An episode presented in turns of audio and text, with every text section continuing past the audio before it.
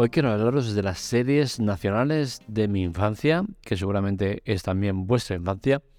Y es que, como siempre he dicho, eh, he tenido la suerte eh, y el honor de haber nacido en la década de los 70, finales concretamente, y eh, vivir de lleno los 80 y los 90.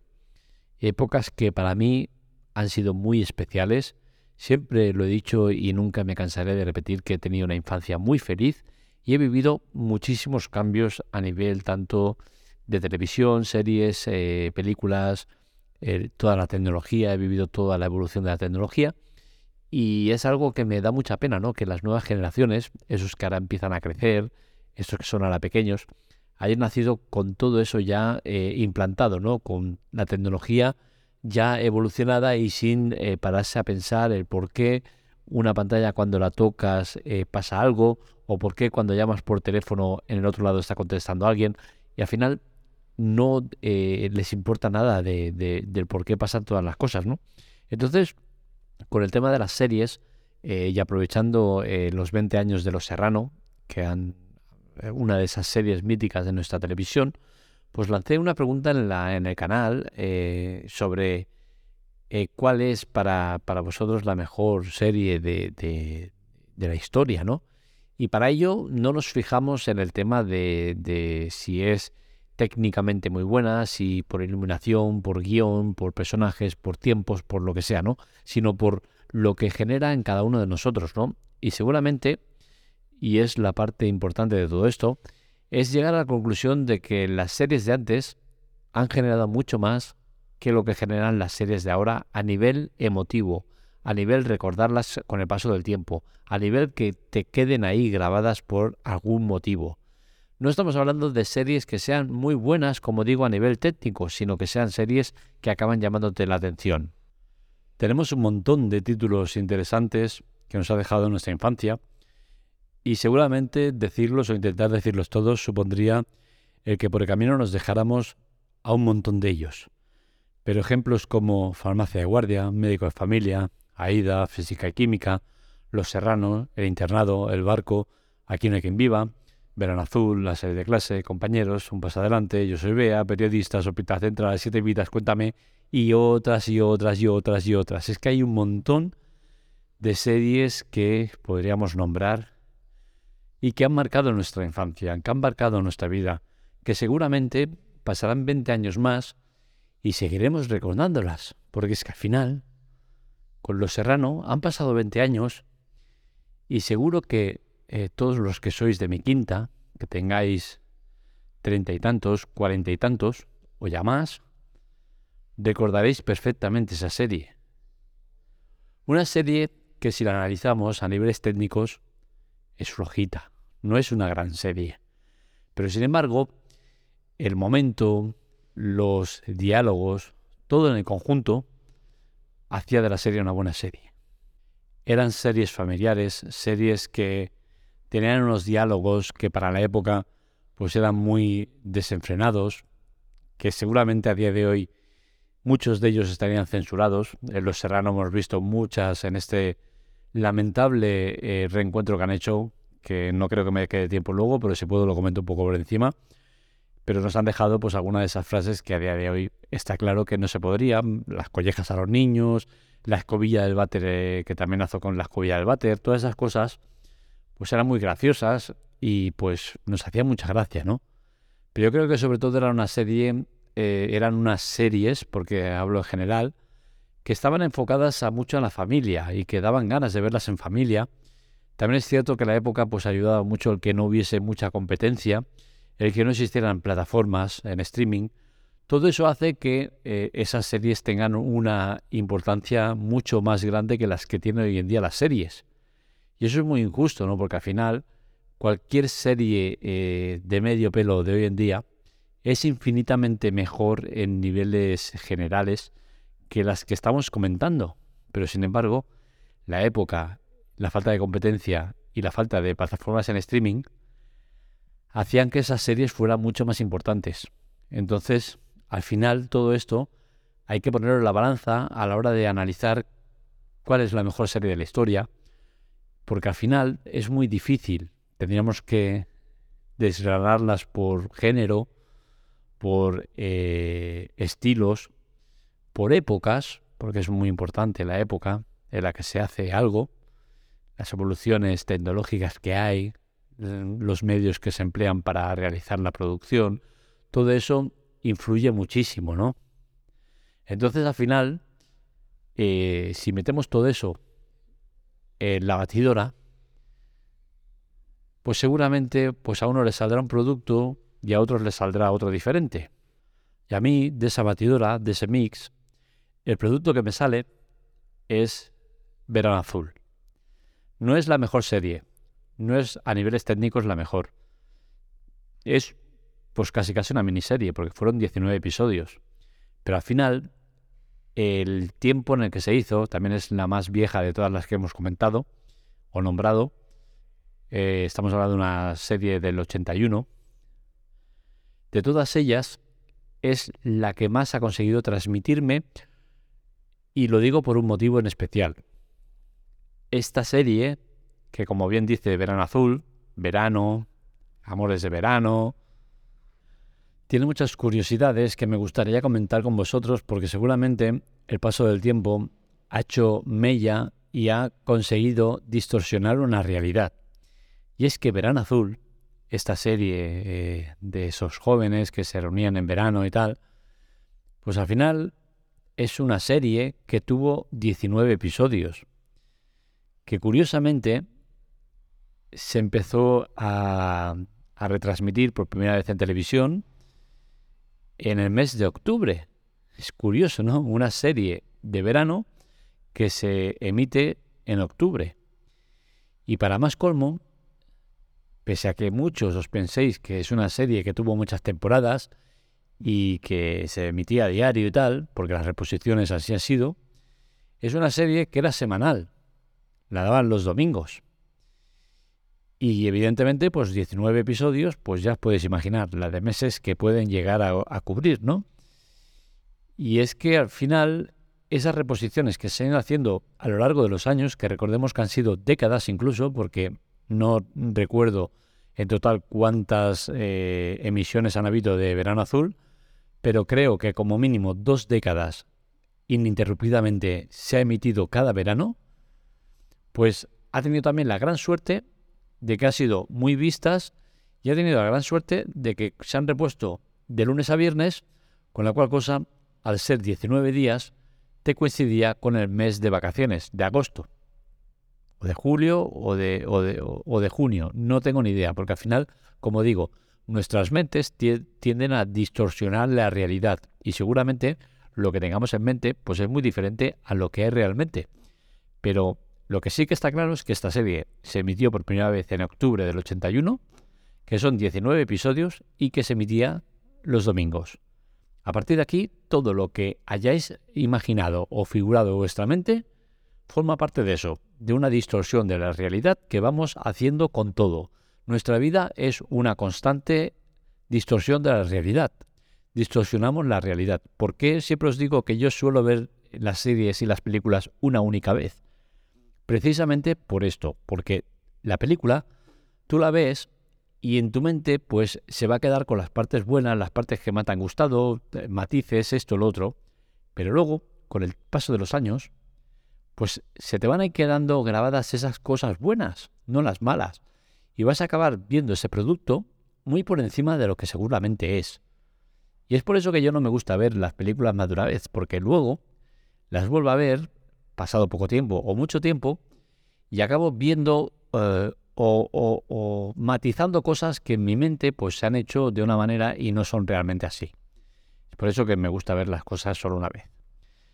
¿Son tan buenas las series de antes frente a las de ahora? Pues como os he dicho, no creo que sea así.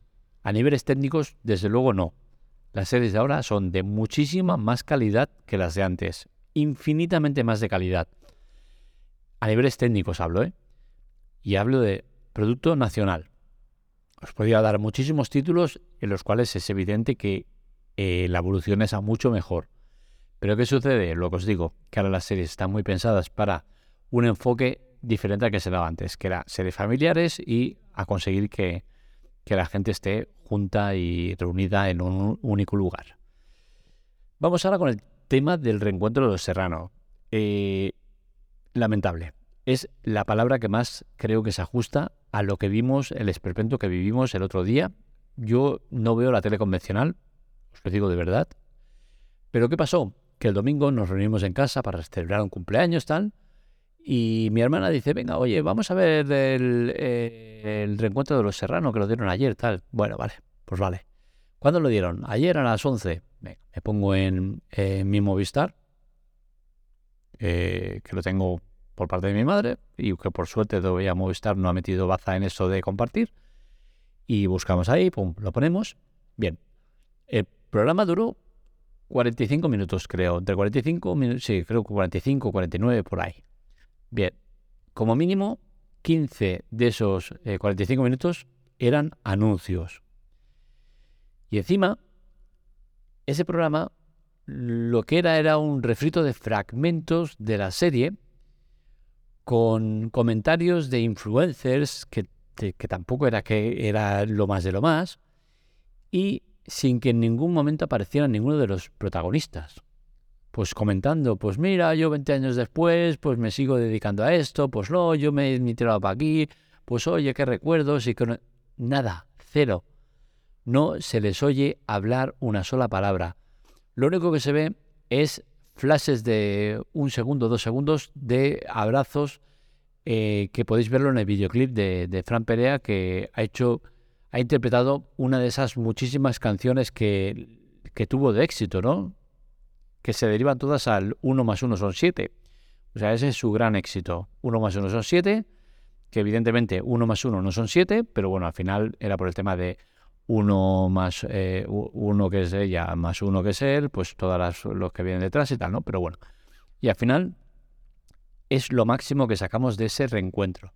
Una estafa en toda regla y que las redes sociales los están poniendo a parir. Es increíble cómo Telecinco sigue destrozando todo lo que toca. Yo por suerte hace muchos años que me quité de, de la televisión y de Telecinco en particular tengo que decir que menos tiempo que me quité de, realities, eh, sobre todo de dos. La Isla de las Tentaciones, que ahora lo matizo, y Supervivientes. Eran los dos únicos programas que veía de la tele convencional. La Isla de, las Tentaciones porque soy me gustan mucho las mujeres, lo tengo que reconocer, no me cuesta nada decirlo. Y me gusta verlas y ahí, ahí a punta pala. Pero especialmente lo que me gusta es ver la hipocresía del ser humano capaz de poner un programa en el cual sin, podríamos darle nombres claros y directos a lo que pasa ahí.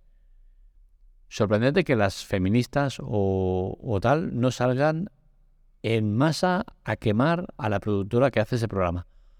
Porque es tan denigrante para la mujer, para el hombre también, por supuesto, porque eh, recordemos que es un programa en el cual hay eh, cinco concursantes, creo, o seis, no sé, al cual le vienen 20 pretendientes para intentar conquistarlos, sabiendo que esas parejas vienen con novios y lo mismo en viceversa, tanto para hombres y mujeres. Es sorprendente. Y el otro supervivientes porque pese a que eh, nos están vendiendo también otra eh, realidad falsa, sí que es cierto que ahí al menos sí que es verdad que pasan hambre y que lo pasan mal y que se ve el desgaste y que se ve muchas cosas. Que no es eh, oro todo lo que reluce, por supuesto, y es por otro de los motivos que ya tampoco veo ese, porque al final también está un poco eh, teatralizado, ¿no? Pero bueno, al final sí que es cierto que en ese programa lo pasan realmente mal. Y era lo único que veía, ¿no? Pero ya ni eso. Y las redes sociales, pues evidentemente han ardido con el tema del reencuentro y cómo se nos han estafado de mala manera, vendiendo eh, pues promociones en las cuales pues parecía eso, ¿no? Que iba a ser una cosa que al final no ha sido. Eh, ¿Ha valido la pena ver el, reencuentro? Pues sinceramente no, porque es que lo más interesante que se ha visto, ya lo habíamos visto todos en TikTok, eh, por decirte una red social, que es lo que va saliendo todo, ¿no? Y ya salía pues esos momentos de reencuentro donde se abrazan y tal, y el sofá y la misma imagen que hace 20 años. Por lo demás, cero. Ha sido un desastre, 45 minutos malgastados de mi vida.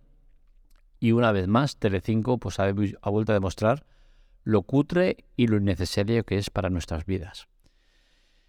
Y bueno, eh, poco más que, decir. Bueno, me gustaría acabar con el tema de cuál es para mí la mejor. Y de nuevo, vuelvo a insistir lo mismo. Para cada uno de nosotros, eh, la mejor o, el mejor producto o lo que sea, se basa en muchas cosas que es muy difícil eh, concretar. Para mí puede ser la mejor serie o miniserie una que tenga un detalle en particular que me haya gustado o un actor en particular, lo que sea, para ti un momento clave, un no sé qué. Cada uno puede tener una visión del asunto y esto es lo bonito de la cine, eh, de cine y las series, ¿no? Pero para mí, claramente, a nivel nacional, estoy hablando de producto nacional, eh, en todo lo, que he visto, que es muchísimo, ya os digo que veo muchísimo contenido de todo tipo. Eh, es cierto que más el, americano que, que, nacional, pero bueno, a nivel nacional también intento ver todo lo que puedo y más.